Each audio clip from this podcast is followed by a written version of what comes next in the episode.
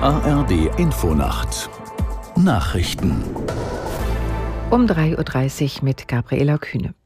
Israel hat vernichtende Militärschläge gegen die islamistische Hamas im Gazastreifen angekündigt.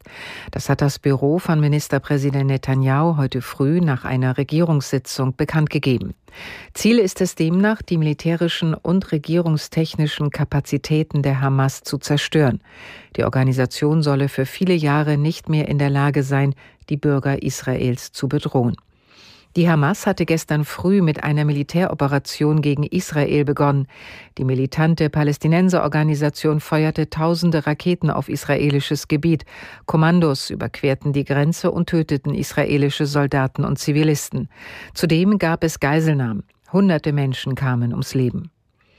Nach den Angriffen der Hamas haben die USA Israel die volle Unterstützung zugesagt. Präsident Biden sagte in einer Fernsehansprache, sein Land stehe an der Seite Israels. Israel habe das Recht, sich und sein Volk zu verteidigen.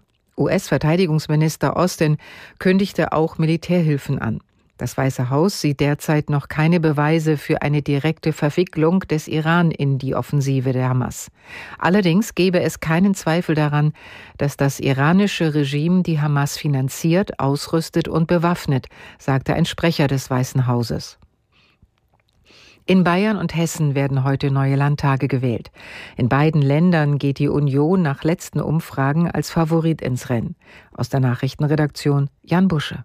In Bayern hat Ministerpräsident Söder von der CSU gute Chancen, die Regierung mit den Freien Wählern fortzusetzen.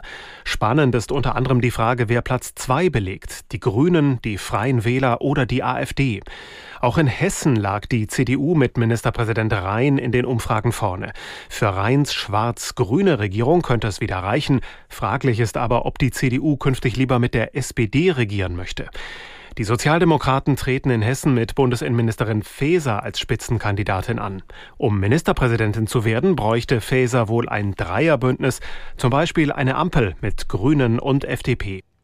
Bei dem schweren Erdbeben in Afghanistan sind nach Behördenangaben etwa 120 Menschen ums Leben gekommen und mehr als 1000 weitere verletzt worden.